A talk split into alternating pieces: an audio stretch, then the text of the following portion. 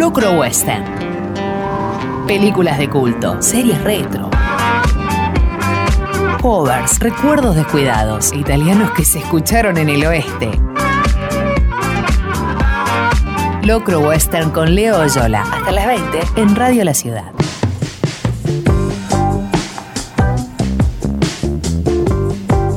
Cameron Crowe, primero que nada, fue un escritor. Se dedicó al periodismo y a la pasión que fue para él descubrir el rock and roll. De ahí dio un salto y se puso en la silla del director. Supo debutar haciendo un clip de Tom Petty and the Heartbreaker. También laburar para Alice in Chains.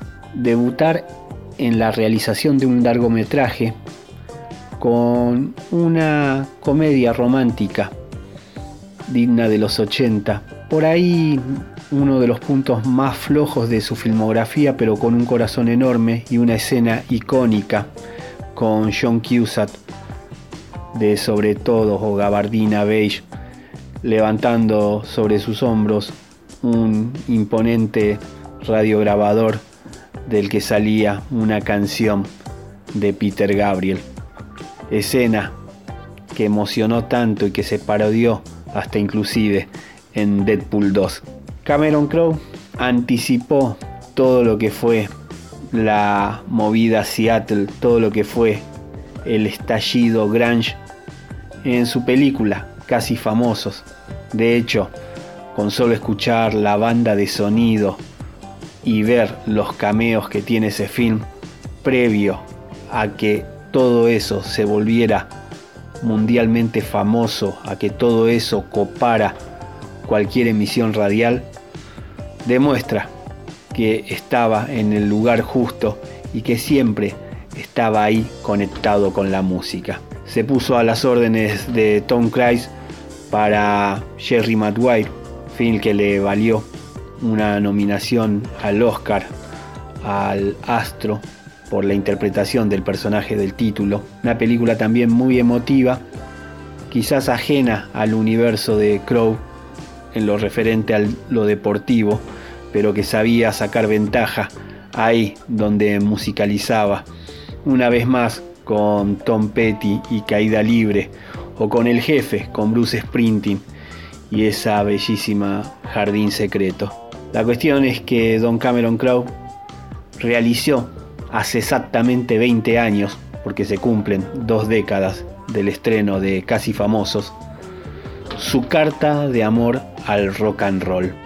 En una película de tintes autobiográficos, en donde el por ese entonces desconocido Patrick Fugit encarnaba a un William Myler que tranquilamente podía haber sido ese Cameron Crowe que se encuentra escribiendo a una edad muy muy temprana para la revista Rolling Stone sobre los músicos que son ese momento.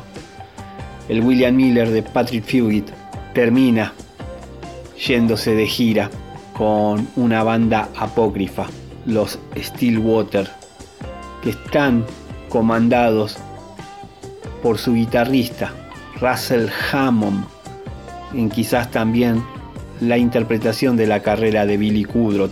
También es el hijo del gran pez, pero ahí tanto Ewan McGregor como Albert Finney lo opacan. Quizás por el protagonismo y por todo lo hilarante de ese personaje. Bueno, este Billy Kudrow de haciendo de Russell Hammond demuestra también lo que Capusotto supo hacer en su programa de videos, que todos en algún momento la pomelean. Ni hablar cuando se la empiezan a creer. Y eso es lo que le pasa a todos los Stillwater durante esa gira que ellos mismos bautizan en el frente del colectivo que los lleva de ciudad a ciudad esa gira que les ponen casi famosos. Aparece un mentor para William Miller en lo que es lo referente a la escritura sobre el rock and roll. Lester Vance, un periodista que existe, al que le dio su magia a la hora de representarlo. Philip Seymour Hoffman, ya desaparecido. Están por ahí dando vueltas muchos personajes que tienen que ver con el rock and roll, desde lo que son los promotores, Roddy, toda esa fauna. Pero lo que también sabe retratar y con mucho amor Crow son a las groupies, encabezadas por Kay Hudson y su inolvidable Penny Lane.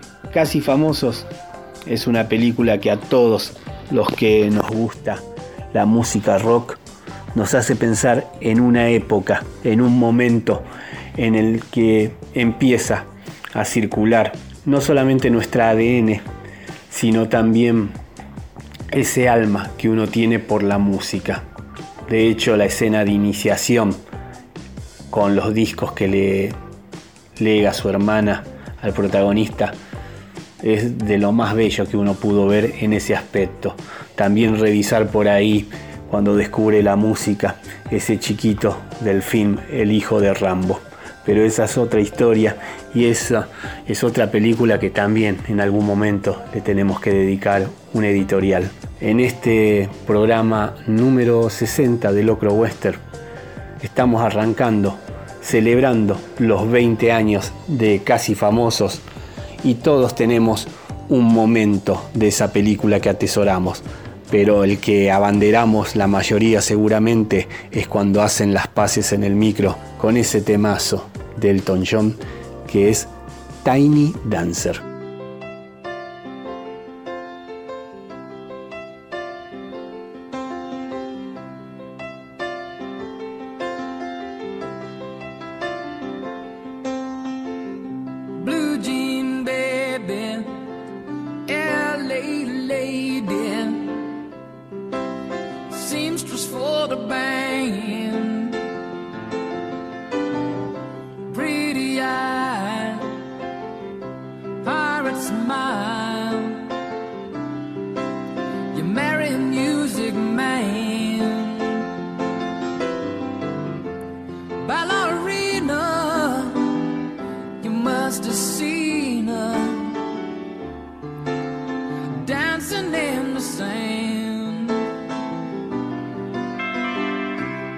forte.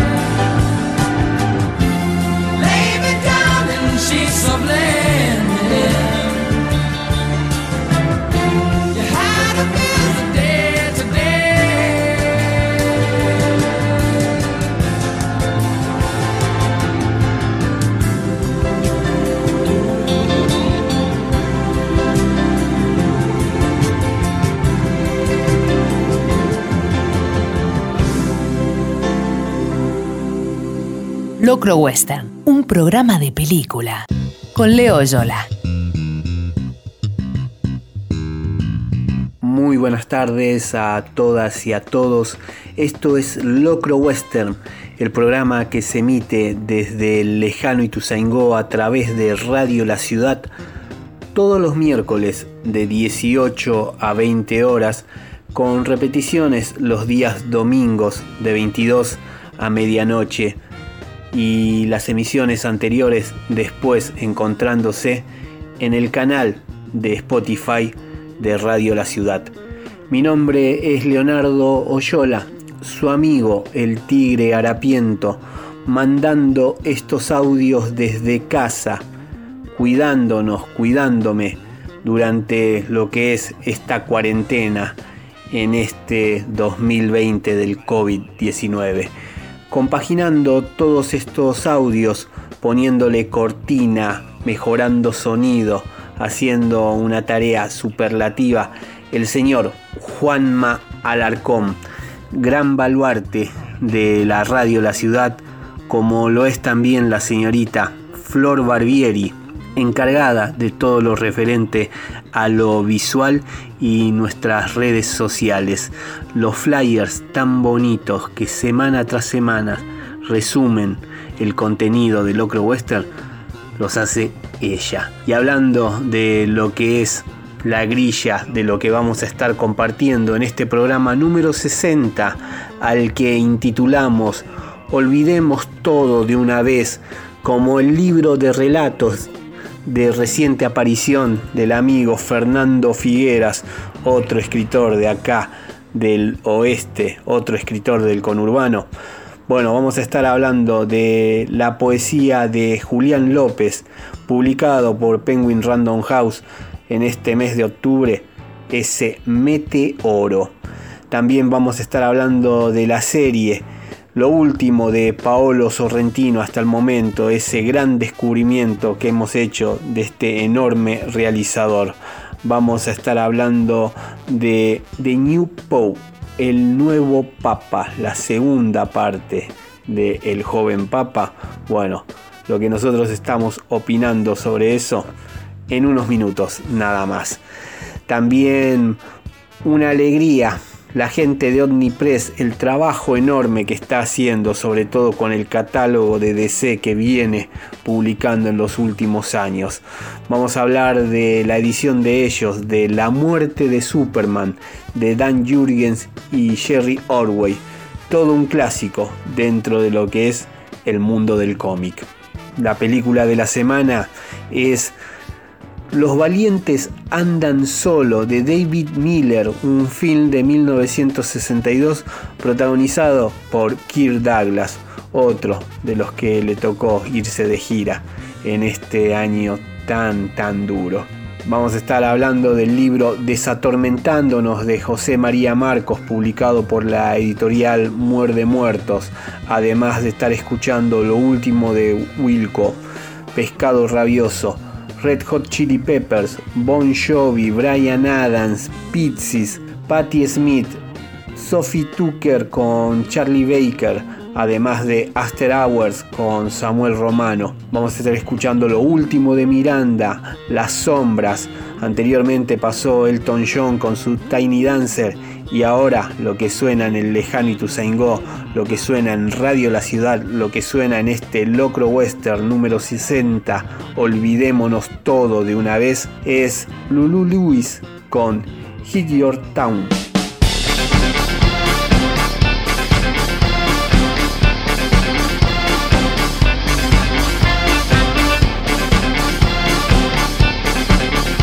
Locro Western, un programa de película con Leo Yola.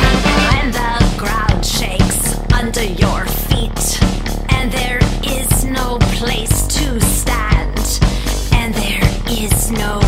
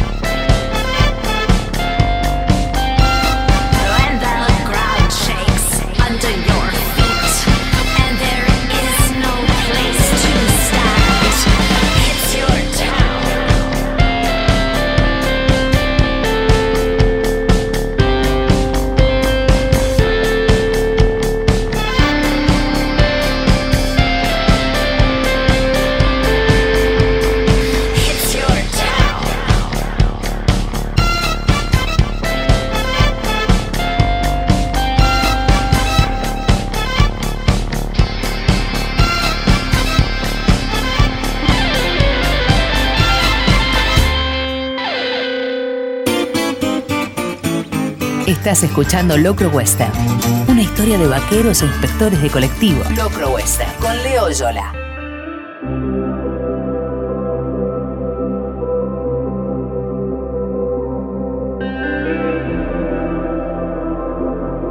Estoy fingiendo. Quiero que todo tenga masa y esté frito, que tenga queso derretido y queso rallado, que tenga sal y chorree grasa, que todo escurra crema y sea liso, crocante, que sea ácido, amargo y que la punta de la lengua estalle, que los labios se entumezcan y los ojos chirríen, que esté bañado en chocolate y relleno de dulce de leche. Quiero que sea refrescante, que tenga burbujas, fondo de cocción, que sea fresco y esté fermentado, que tenga cilantro, que huela delicioso y me llame, me recuerde cosas olvidadas, el olor de mi madre, el olor que se colaba de su tarta de manzanas con azúcar, que, que todo tenga dátiles y cabellos de ángel, que pueda ensopar el pan en todo y chupar el plato y raspar la olla, que todo tenga praliné, salsa blanca, roquefort, damascos y whisky, que golpee las muelas y acaricie el paladar, la lengua, que todo explote y todo me resuma, me cure, me alinee, me componga.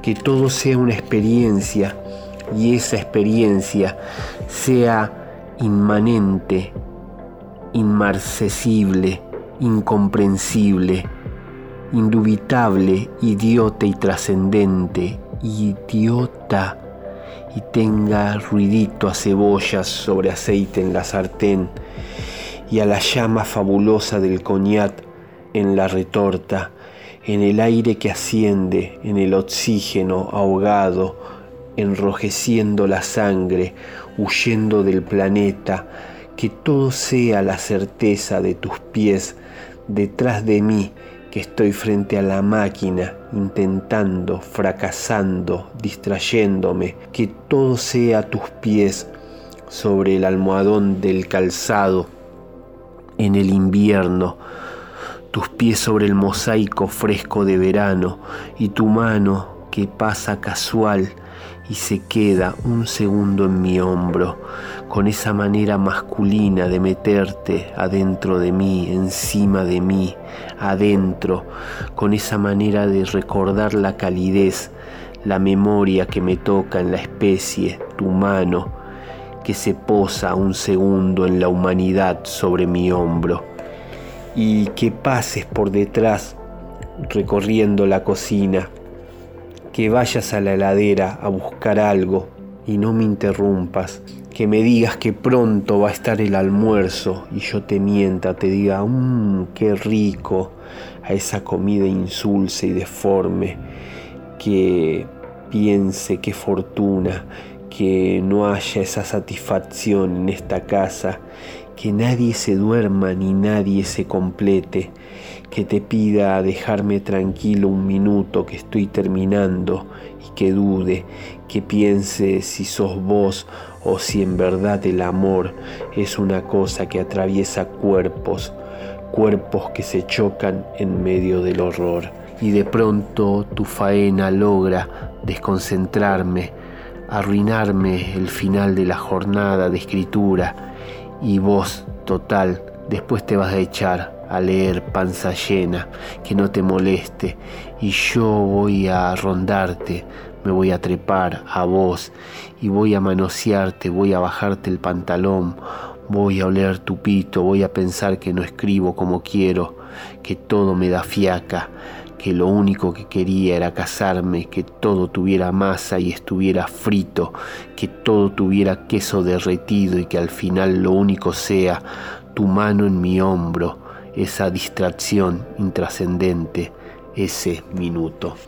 Este es uno de los poemas de Meteoro, el último libro de Julián López. Poemas urbanos, melancólicos, amorosos, En ellos transcurren los días del ser hijo y se despliegan los aprendizajes trascendentes de la infancia, intuyéndolos en el susurro sensual entre el padre y la madre o arrancándolos de sus discusiones, siguiendo los pasos de quien sale a trabajar, de quien cocina y lava y tiende la ropa al sol, siguiendo los pasos de quien se apura a sacarla antes de que caigan las gotas de una tormenta intempestiva. Pero también en estos poemas, en estas poesías, juegan tiernas las horas con la persona amada, cuando la ciudad se entrega a la armonía natural de las plantas o se irrita con la disonancia del tránsito. Entonces el estado de ánimo transforma la mirada sobre los objetos de la casa y del cielo que la abarca. Meteoro, como cada libro de Julián López, es una máquina expresiva, una aventura lírica que se abraza a la realidad como si se arrojara sobre una bomba para que le estalle en el pecho. Vamos con otro de estos poemas de Julián López. Dice así. El 25 de diciembre y a la mañana temprano, el balcón parecía uno de esos barcos de madera en la tempestad del último día. Volví a la cama porque los párpados se me cerraban de tanto estar parado en la mitad del living, mirando mientras la gata hacía ochos por entre mis tobillos y maullaba muda para que yo pudiese escuchar la lluvia inmensa. Es 25 de diciembre y a media mañana me levanté otra vez y fui hasta la cocina. La tempestad caía ahora, lenta en una gota constante adentro de la casa. Otra vez la tempestad en la casa, la gota lenta y constante otra vez.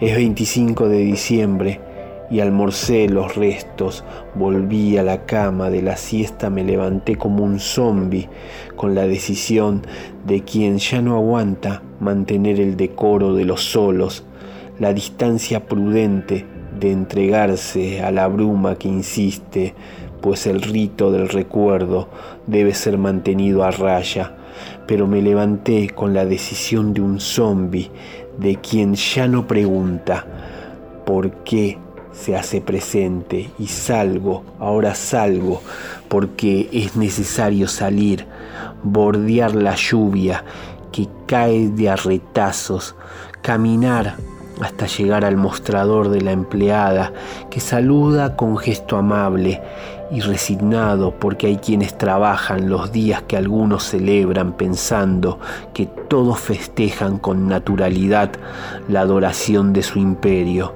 Ahora es necesario volver a casa y abrir la ventana del balcón mientras la otra mano deja el paquete sobre la mesa y voy a la cocina para buscar el último cuchillo limpio en el cajón de los cubiertos. Es 25 de diciembre y me siento a la mesa con el atardecer que empieza a llegar de costado, como un color que se instalara lento también, de agotas, ahora que la tormenta se fue al río y las cotorras vuelven en bandadas. Las nubes se iluminan rasantes como aviones mientras levantan el cuchillo para abrir el pan dulce. Te recuerdo metódico y tranquilo cuando llegabas para darnos la sorpresa de uno nuevo, cargado de frutas secas, porque todo era la posibilidad, una manera amorosa de estar juntos, aún en la soledad de la gente que vive obligada en la misma casa. Es 25 de diciembre y la tempestad de la mañana se seca a medias, pero acá todo es agua. Lejos, tras los árboles del balcón se ve una pequeña chimenea perdida entre edificios. Cada tanto larga bocanadas de vapor. Es una tarde muy húmeda y desde acá el vapor resulta un signo incomprensible. Es 25 de diciembre. hay otros para quienes esta fecha no reporta nada. Tal vez ese vapor sea signo, la cruz de alguien trabajando a deshora, porque tal vez mañana deba entregar el smoking con las solapas brillantes y perfectamente planchadas, mientras en la boca tiene el último arroz que atesora en el recuerdo. Julián López nació en Buenos Aires en 1965, publicó el libro de poemas Bien Amado en el 2004 y las novelas Una muchacha muy bella en el 2013, que fue elegido libro del año, y La ilusión de los mamíferos en el 2018, elegida para el mapa de las lenguas y editada en toda Hispanoamérica, con excelentes críticas, ventas y traducciones al francés, inglés, italiano y neerlandés. Desde el 2006 codirige el ciclo de lecturas Carne Argentina. En Locro Western, semana tras semana, le dedicamos un bloque a la poesía y en este caso estuvimos compartiendo poemas de uno de los libros del año, de esta novedad de octubre del 2020, este meteoro del queridísimo Julián López. Seguimos en el lejano Ituzaingó, seguimos en Radio La Ciudad, ahora escuchando a las sombras haciendo la indiferencia, seguido de Miranda, lo nuevo de Miranda, ese luna de papel.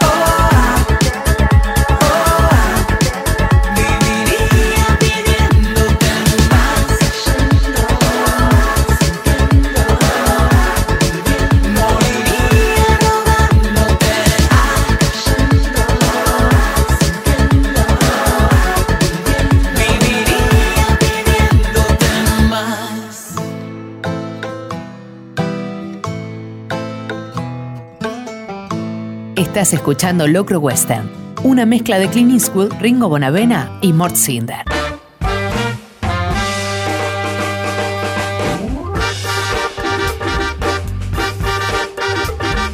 Para los oyentes del programa no va a ser una novedad y espero que no les resulte un fastidio volver a escuchar sobre el fanatismo que nos ha despertado descubrir la obra del realizador italiano, napolitano mejor dicho, del señor Paolo Sorrentino. Hemos estado hablando de películas de él como La Juventud, este debe ser el lugar, de su serie El joven Papa y de la serie de esta semana que va a ser una especie de continuación antes que una segunda temporada de aquella, que es El nuevo Papa. Para hablar de ella, lamentablemente vamos a tener que incurrir en un spoiler, contar cómo terminaba el joven papa. Así que contra lo que no le va a gustar para nada la dirección de la radio, les quiero decir, acá apaguen si no quieren saber eso y vuelvan a conectarla en unos tres minutitos que van a escuchar muy muy buena música. La cuestión es que ese joven papa que interpretaba Jude Lott ese personaje tan magnético, tan contradictorio que era su Lenny Bernardo, que era asumir el papado se convertía en Pío XIII. Él, cuando finalmente conecta con la comunidad cristiana, cuando finalmente está ahí junto a los feligreses, termina teniendo un ataque al corazón y quedaba abierto ahí, si había fallecido o qué. El asunto es que el bueno de Lenny Belardo, Pío XIII, el hombre que hizo tres milagros, queda en coma y no puede recibir eh, su cuerpo, mejor dicho, rechaza los trasplantes que le están haciendo de corazón. Una vez más, el Vaticano tiene que ponerse a elegir sucesor y ese personaje tan maquiavélico y delicioso que interpreta Silvio Orlando, ese cardenal Angelo Boiello, fanático del Napoli, antes que del mismísimo Dios, se pone una vez a hurgar cuáles son los mejores intereses para la iglesia, cuál va a ser la mejor cara a la hora de representarlos. Y ahí aparece un sacerdote inglés, muy excéntrico él, nacido, criado en cuna de oro, Sir John Bradnott, al que interpreta con su maestría habitual John Malkovich. Si bien a esta altura de estar viendo y de forma así voraz toda la filmografía de Paolo Sorrentino encontramos cosas que son marcas de director, como así también cosas que se van repitiendo y no para bien, el nuevo Papa tiene una factura que es como toda la filmografía de Sorrentino. Increíble. Y a la vez un lugar para la reflexión. Y acá ni más ni menos con la religión, donde sería muy fácil mostrar puras cosas feas dentro de lo que es la institución. Sorrentino depara momentos de humanidad, no solamente en estos personajes, sino en las decisiones que van a tomar adelante. De ahí que también sea lindo cuando juega con la ficción y cuando empecemos a ver qué tanto hay de angelical y qué tanto hay de diabólico, por ejemplo, en la concreción de un milagro. Como siempre, se destaca el elenco, vuelven a brillar Javier Cámara interpretando al cardenal Bernardo Gutiérrez, vuelve a estar presente y mucho más aún se desarrolla el personaje de Cécile de France, su Sofía Dubois, la encargada de prensa del Vaticano. Le dan también mucha más pista y así lo pedía el personaje de Mauricio Lombardi, el cardenal Mario Asente. Y en el medio todo lo nuevo que va apareciendo, valga la redundancia, en este nuevo Papa. En Locro Western, semana tras semana, recomendamos una serie, a veces evocamos, a veces nos ponemos retro, otras vamos con lo más nuevo. Y este fue el caso de la serie que estamos recomendando.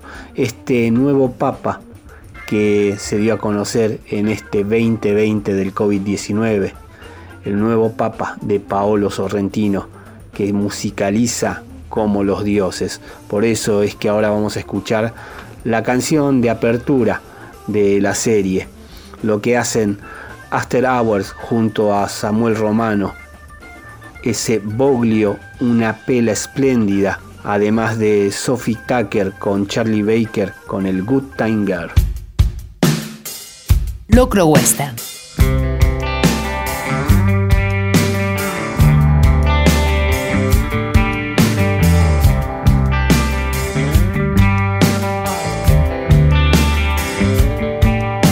Stringimi madre molto peccato Ma la vita è un suicidio, l'amore è un rogo E voglio un pensiero superficiale Che renda la pelle splendida senza un finale che faccia male coi cuori sporchi e mani lavate a salvarmi. Vieni a salvarmi salvami bacia il colpevole se dice la verità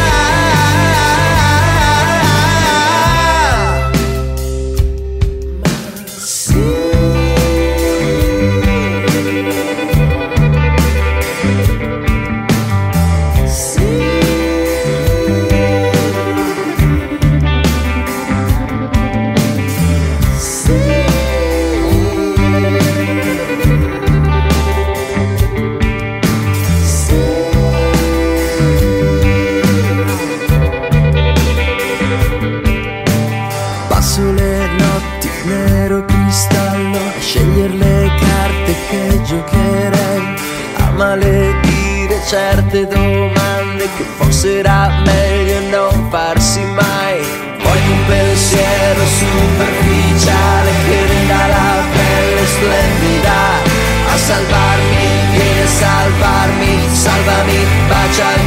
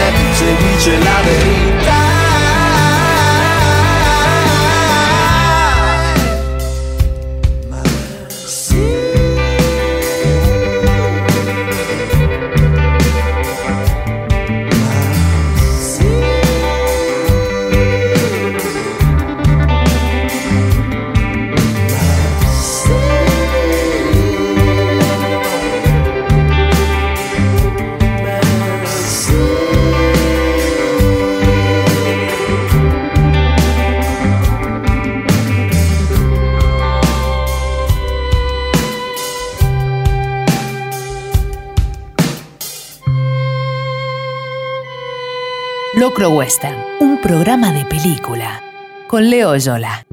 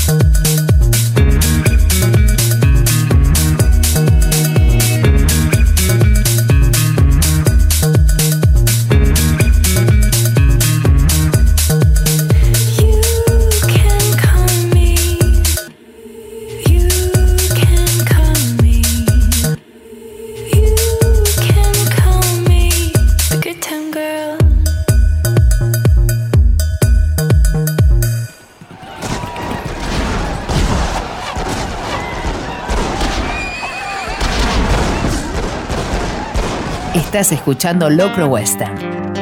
Una historia de vaqueros e inspectores de colectivo. Locro Western con Leo Yola.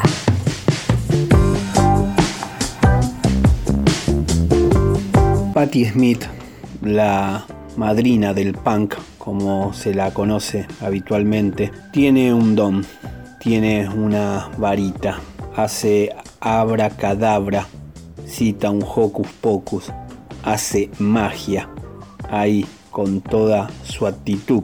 Y así como en su momento el jefe Bruce Springsteen le supo ceder una canción de la que ella se adueñó y la convirtió en uno de los grandes éxitos, pero también en uno de sus grandes himnos dentro de su discografía, como lo es Because the Night.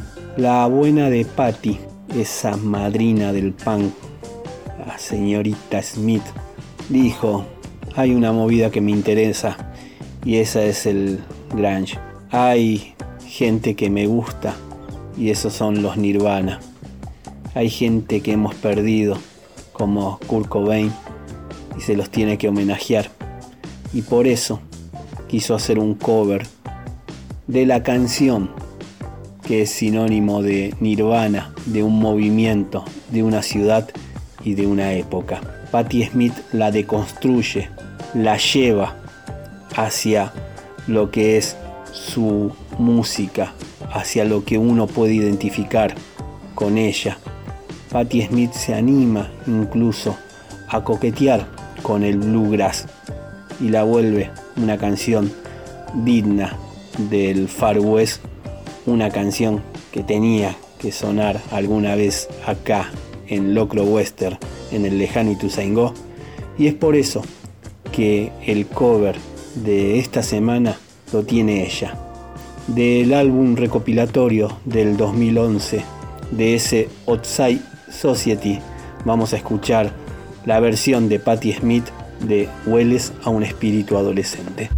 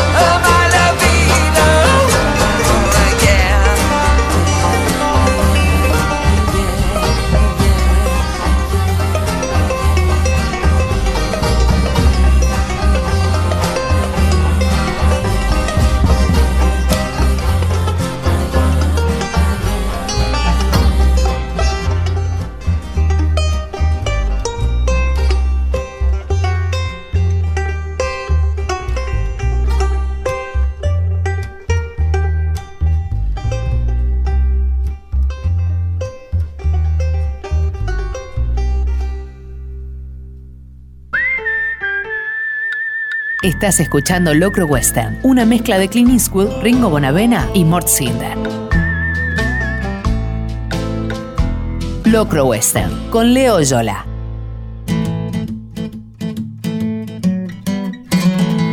Y así llegamos a esta segunda y última hora de Locro Western, el programa que se emite desde el lejano Ituzaingó a través de Radio La Ciudad todos los miércoles de 18 a 20 horas con repeticiones los días domingos de 22 a medianoche.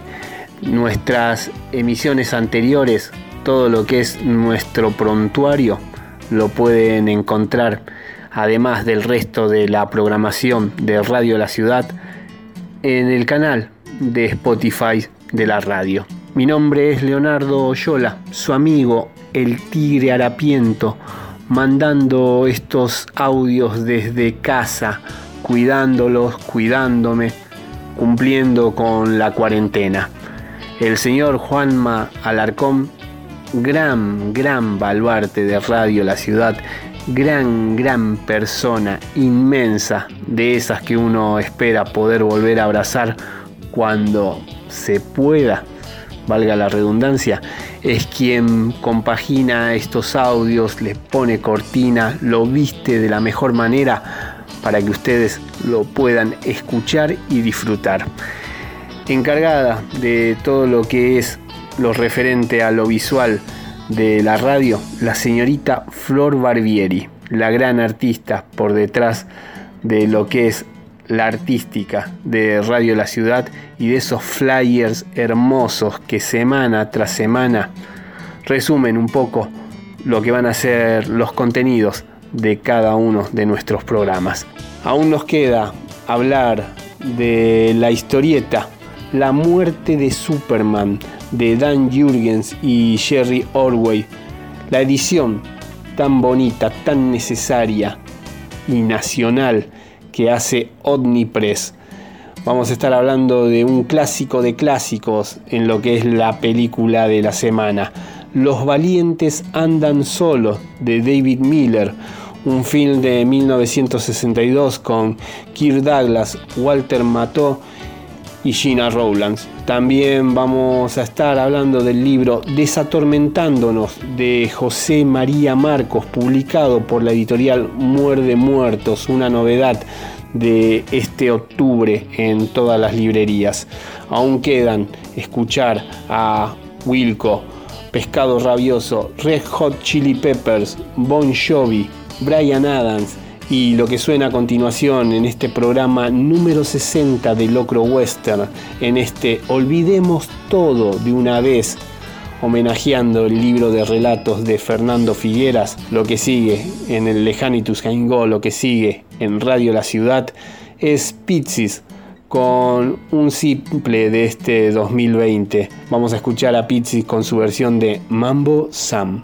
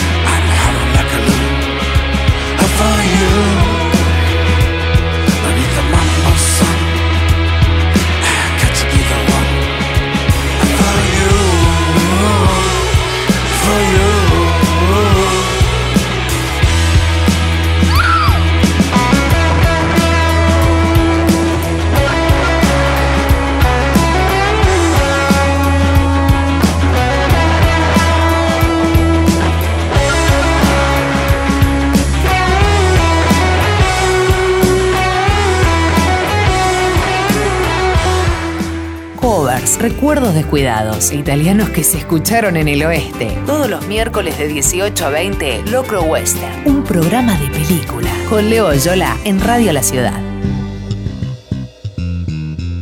El desembarco de guionistas británicos a los Estados Unidos para trabajar en compañías tan emblemáticas como DC o Marvel y agarrar personajes de esas escuderías que eran prácticamente dioses, le dio a la alicaída por ese momento industria de la historieta un bienvenido respiro, unos bienvenidos aires nuevos.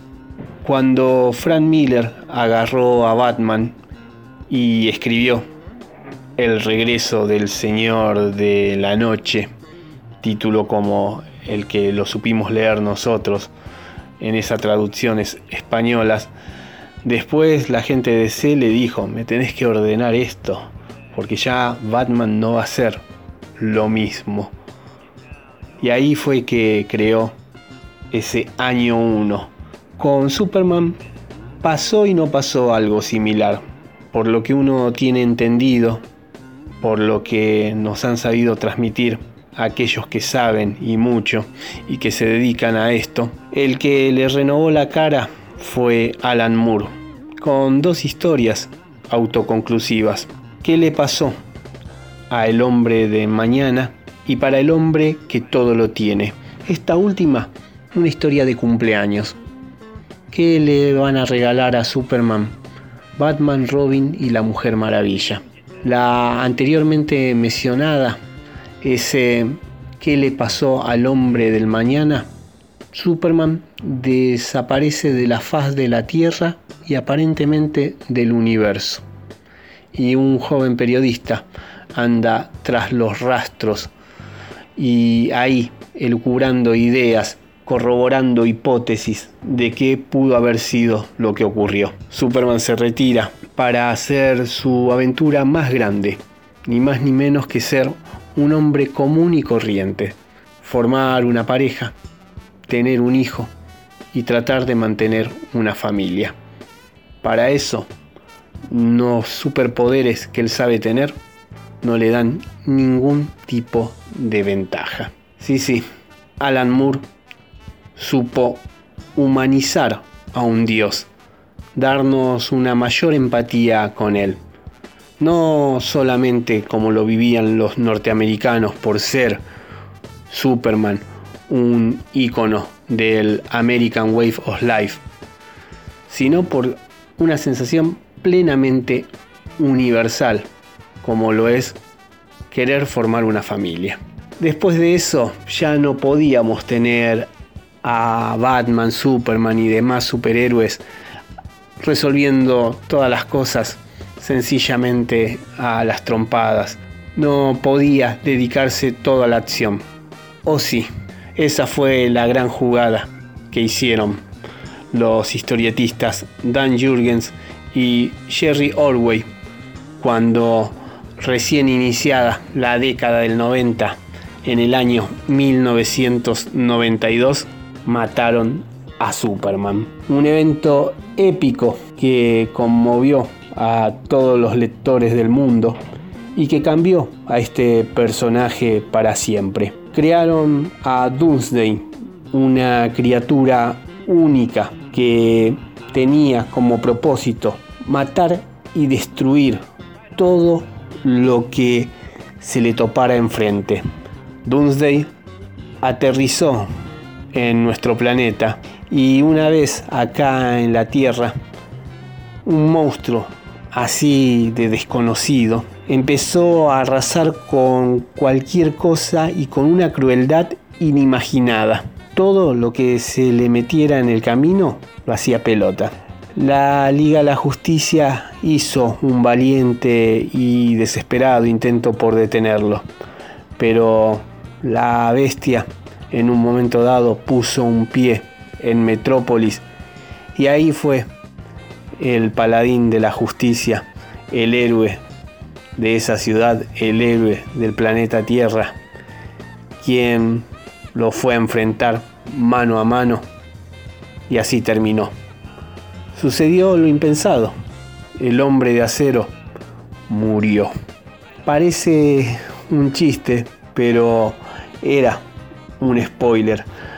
Así como el subtítulo de Highlander es el último inmortal y uno llega al final del film y sabe que el que va a ganar la contienda es el personaje protagonizada por Christopher Lambert, así como los capítulos de Dragon Ball sabían advertirnos de que íbamos a estar ante la pérdida de alguno de los personajes más queridos, como por ejemplo la muerte de Dende. La saga, obviamente, al llamarse La muerte de Superman, no terminaba defraudando, porque eso es lo que le ocurría al personaje. Y así también, quizás no como lo había propuesto Alan Moore cuando lo agarró años atrás en la década de los 80, así también es como terminaban de desacralizarlo y de humanizarlo finalmente. Porque Superman, el indestructible, como cualquier ser humano, también le llegaba su hora, también le tocaba irse de gira. Para esta saga, para este laburo, la palabra que más se va a escuchar siempre es la de épica, épico. No solo por los intentos desesperados que hace Superman porque Doomsday deje de traer caos y muerte, sino también por el trabajo que se propusieron Jurgens y Orway y que podría haber parecido una locura pero salió muy bien, iniciando una nueva etapa de este personaje en lo referido a su narrativa de ficción y también corriendo varios riesgos desde lo audiovisual.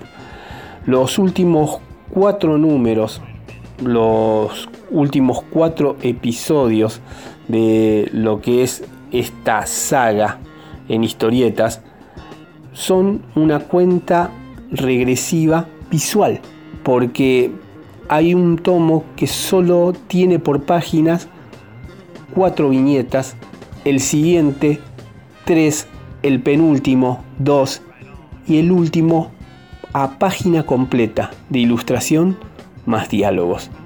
De ahí también la epopeya que es visual, la muerte de Superman. A casi 30 años, 28 exactamente, volver a leer la historia como la publica ahora un sello de nuestro país, Omnipress, con traducciones de Rafael de la Iglesia y de Rodrigo Díaz, es de lo mejor que nos está pasando en esta cuarentena para los lectores, no solo porque las ediciones estén espectaculares, sino también por el bienvenido español neutro, castellano, eh, nada de galleguismos. Eh, también el papel de ilustración, a diferencia de lo que fue en su momento como salió acá con Editorial 5, lo vuelven de colección. Quizás, pero no es el momento para hablar de eso, mucho menos con el dólar blue a 180 eh, lo que le faltaría a OVNI serían las tapas duras y ya no le podríamos pedir más nada. Pero es mucho y marca la diferencia toda esta movida que están haciendo con estos títulos de DC que están recuperando para este mercado interno y otros países de Latinoamérica.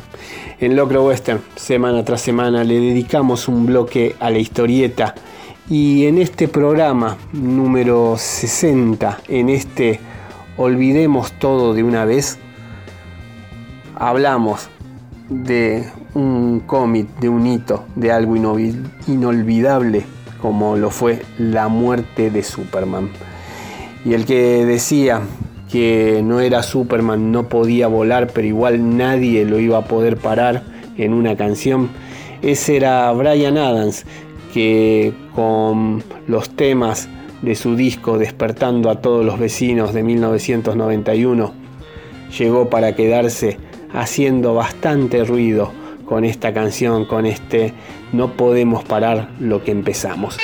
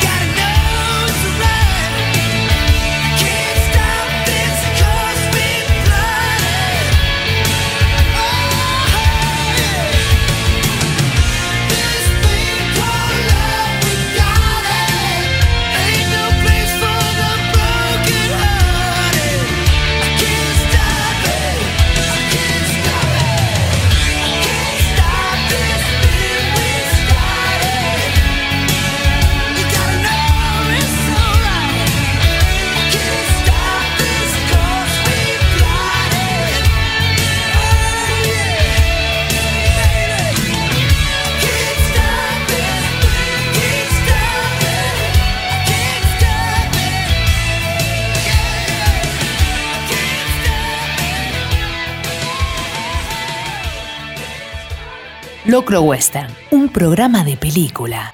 Con Leo Yola.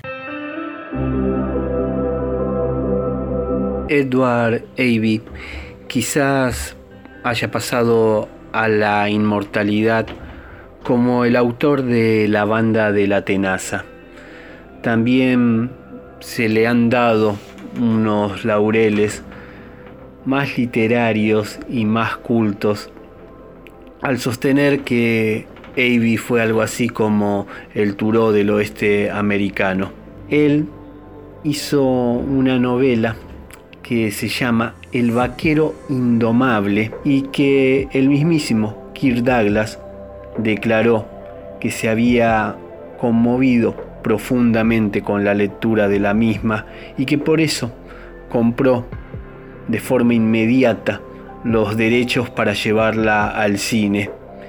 Y también declara que dentro de las más de 60 películas que supo hacer, la adaptación cinematográfica de El vaquero indomable, la adaptación cinematográfica de ese de Bray Cowboy en el original, que llegó al cine con el título de Lonely Are the Bray y que nosotros la conocimos como Los valientes andan solo, fue su mejor trabajo.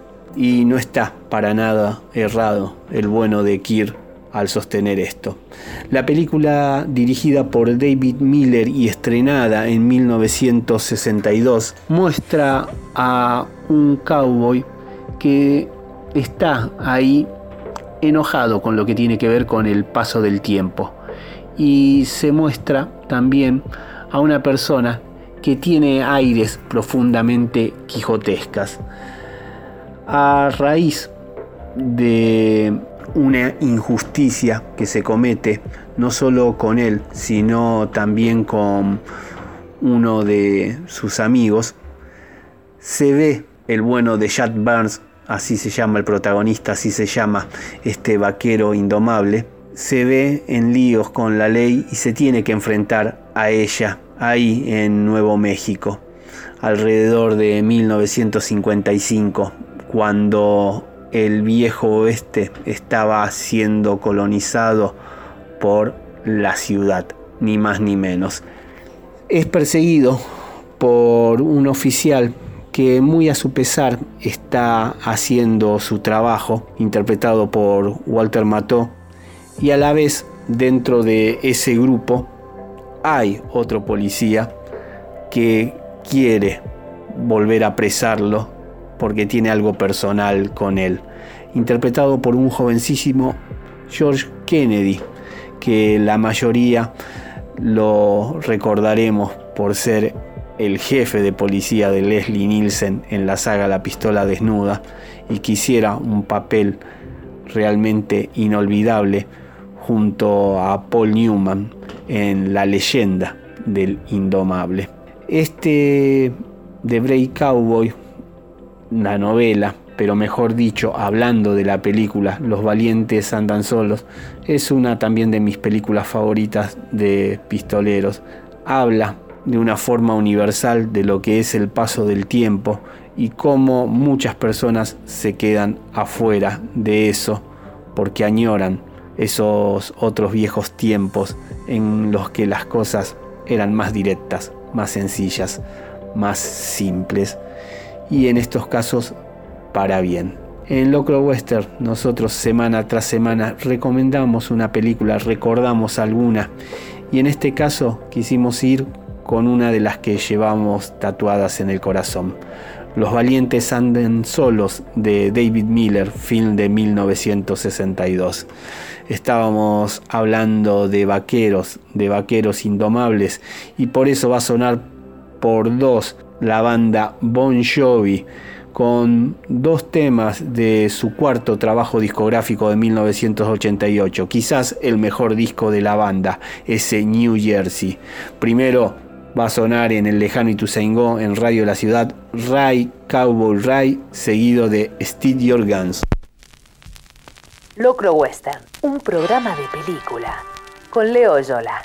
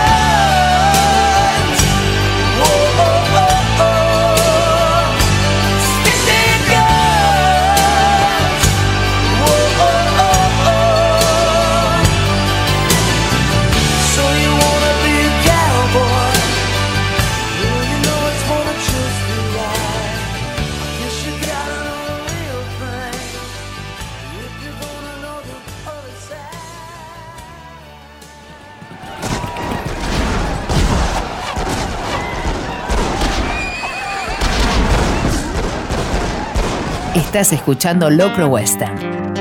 Una historia de vaqueros e inspectores de colectivo. Locro Western con Leo Yola. Definitivamente los Red Hot Chili Peppers tocaron el cielo con las manos, llegaron al punto más alto de su discografía cuando regresó con ellos John Fruciante después de haberse alejado de la banda en 1992 y juntos pergueñaron ese álbum imprescindible de la historia del rock que es Californication. Algunos lo pueden criticar por la catarata de hits que salieron de ahí, pero lo más honesto es hablar de canciones bellas, emotivas, superlativas. Subidos a esa ola y después de todos los logros que le supo dar esa placa, era un reto lo que iban a hacer en lo que iba a venir en el sucesor de Californication y ni más ni menos ya entrados en lo que era el siglo XXI. Así fue como irrumpió By the Way con un corte homónimo y un disco que si bien también cosechó muchísimas ventas, también cosechó algunos premios y un par de cortes de los más populares en lo que es la obra de los Red Hot, supo ser bastante criticado porque las melodías eran mucho más radiales, no eran para nada jugadas. A By the Way yo le tengo un cariño especial porque siempre lo voy a asociar al disco con mi primo, con el hijo de mi primo José Herrera, con César, que By the Way para esa época, para ese 2002, 2003, nos tocó vivir juntos una temporada.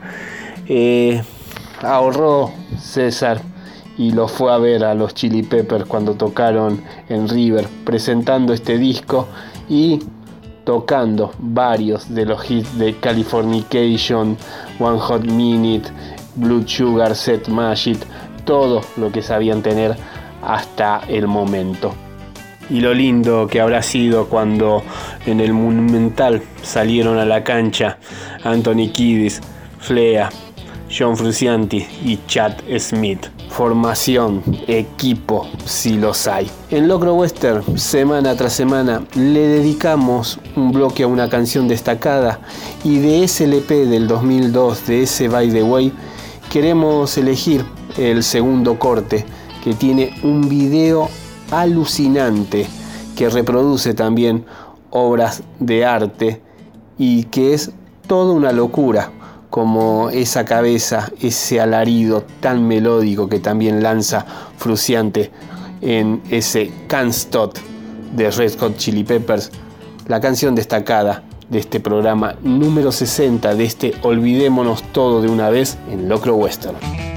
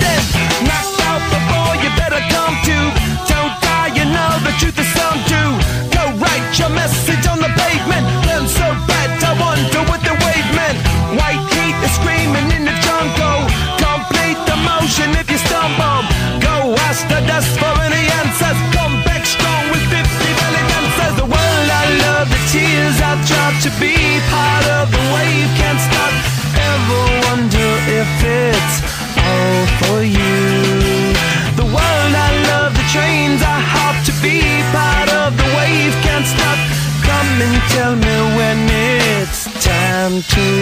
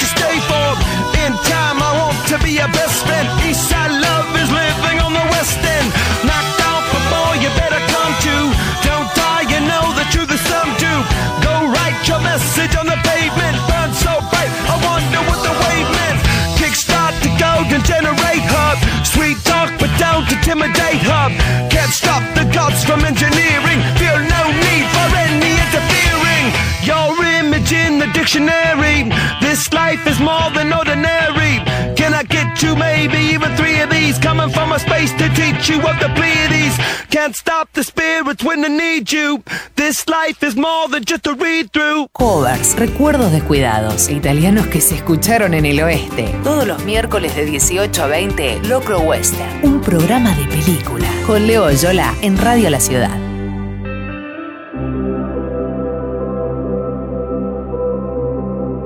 Miró su rostro en el reflejo y lo único que reconoció como propios fueron sus ojos verdes. El espejo estaba manchado y repleto de imperfecciones.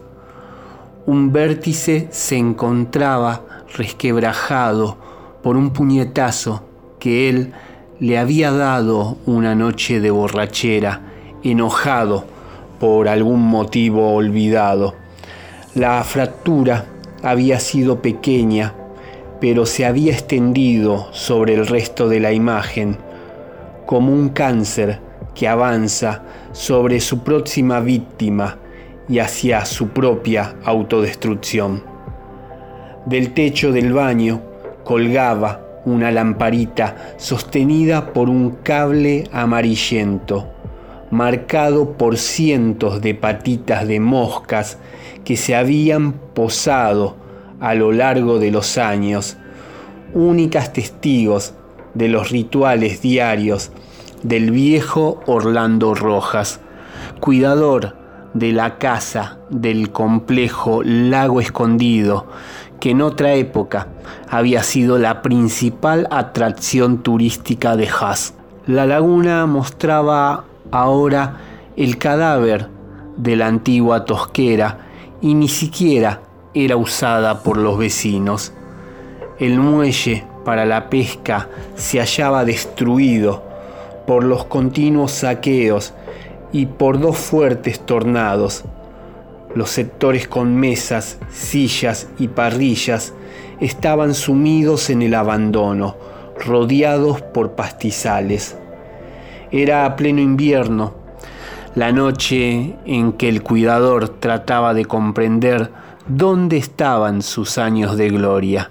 Examinando su reflejo, no toleraba los rasgos de la vejez, como tampoco podía aceptar haber perdido el atractivo de las mujeres que lo habían visto. A su escala, Rojas había sido un don Juan y nunca le había faltado el cariño a alguna dama. Su puesto de cuidador del complejo turístico le había proporcionado cierto prestigio en la zona. Y pese a que siempre anduvo con la plata justa, la combinación de esa popularidad con un vigoroso cuerpo atlético y su simpatía natural le permitieron disfrutar de una gran cantidad de relaciones amorosas. Perdido como aquel que despierta tras un largo encantamiento, Orlando no terminaba de aceptar que los ojos verdes eran lo único joven que conservaba. Su pelo estaba blanco y raleado, su rostro era un cúmulo de arrugas, sus ojeras parecían dos enormes bolsas negras y le quedaban apenas tres dientes. Sus ojos eran iguales a los de su madre y a los de su abuelo, y habían sido motivo de elogio y un punto de partida para tener una primera charla con algunas señoritas.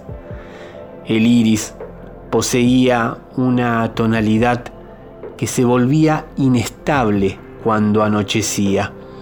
Su madre decía que se trataba de una particularidad heredada solo compartida por quienes tienen la misma sangre. Él nunca se había cruzado con una persona que luciese ese mismo verde jade, confirmando que su madre no exageraba. Dos décadas atrás, a los 52 años, Rojas se sentía con menos de 30 se cuidaba en las comidas, no fumaba ni se emborrachaba y salía a correr cuatro veces por semana. Conectado a su presente, vivía en plenitud y nunca le faltaba la compañía femenina. Con los hombres en general tenía poco trato. Solo hablaba con aquellos que necesitaba por cuestiones prácticas. Prefería los animales, los perros y los gatos que entraban y salían del predio a sus anchas. Durante el día se encargaba de poner en condiciones el establecimiento del lago escondido. Al atardecer trataba de visitar a una señorita o de recibirla. De fallar los planes, no se hacía mucho drama y se entretenía con la televisión. Su decadencia había coincidido con el declive del solar turístico, pero no era el origen. Él opinaba que su transformación de dandy a viejo, acabado, se había iniciado la noche en que dejó de entrar a una desconocida a su casa. Cuanto más se miraba al espejo, donde un remolino de tiempo giraba sobre sí mismo, más confirmaba lo dañino que había sido abrir aquella puerta. Así arranca Ojos Verdes, uno de los relatos que comprende el libro Desatormentándonos de José María Marcos, publicado por la editorial Muerde Muertos, una novedad de este 2020, una novedad de este mes de octubre. La editorial Muerde Muertos está cumpliendo una década de vida y con la intención de celebrar este décimo aniversario a puro rock es que se edita este Desatormentándonos como parte de una triada junto con otros libros de cuentos de Carlos Marcos, no obstante lo cual, y de Fernando Figueras, olvidemos todo de una vez. Obviamente los títulos están ahí homenajeando clásicos de nuestro rock nacional. En el caso del libro que nos ocupa esta semana, este Desatormentándonos de José María Marcos, tiene 10 relatos que han sido a lo largo de esta década publicados en diferentes medios. Con el que arranca el proyecto Ivanov, él supo ganar un premio muy prestigioso, que es el de la literatura Sudaka Border, más allá de la ironía del título. Y también este Ojos Verdes forma parte de un osario común, una suma de letras que trae lo mejor que se hizo últimamente en literatura fantástica y terror en nuestro país.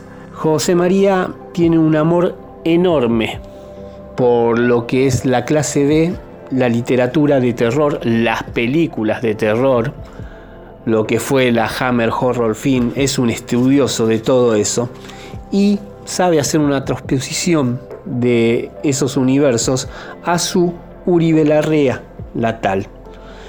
Es escritor, periodista y editor. Publicó las novelas Recuerdos Parásitos en coautoría con su hermano Carlos Marcos, las novelas El hámster dorado, Monstruos de Pueblo Chico y Frikis Mortis, dedicadas al público infantil y juvenil, el poemario Haikus Bilardo junto a Fernando Figueras, una delicia, muy muy divertido los haiku bilardos, y los libros de cuentos Los fantasmas siempre tienen hambre y este desatormentándonos. Es magíster en periodismo y medios de comunicación por la Universidad Nacional de La Plata y dirige el semanario La Palabra de Seiza, fundado en 1994. En Locro Western, semana tras semana, le dedicamos un bloque a la literatura. Compartimos esos textos que a nosotros nos encantan y que muchas noches nos dejan sin dormir. Y este fue el caso del el libro de José María Marcos, Desatormentándonos.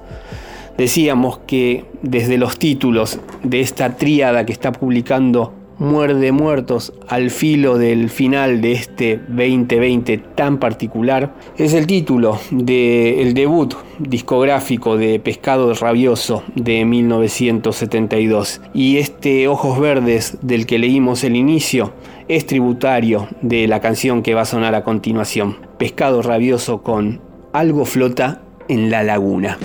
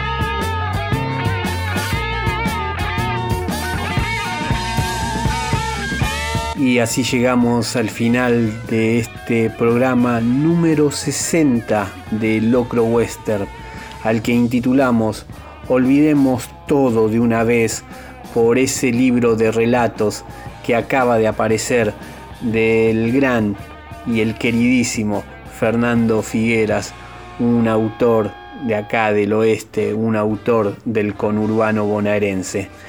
Mi nombre es Leonardo Yola, su amigo el tigre harapiento, mandando estos audios desde casa que compagina, les pone cortina y lo mejor de su arte, el señor Juanma Alarcón. En la producción general de Locro Western y de otros programas de la radio está el sheriff, al que también extrañamos y mucho, el amigo Diego Díaz. Todo lo referido a lo audiovisual de Radio La Ciudad, como los flyers tan bonitos que salen semana tras semana de nuestro programa, los hace la señorita Flor Barbieri.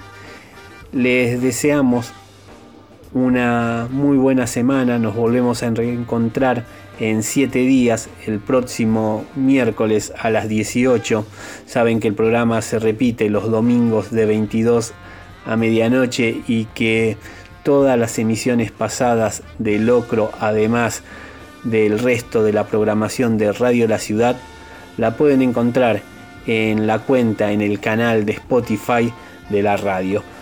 Lo que suena ahora para despedirnos es un sencillo de este 2020 del COVID-19. Nos vamos con Wilco y el demo de Candy Floss.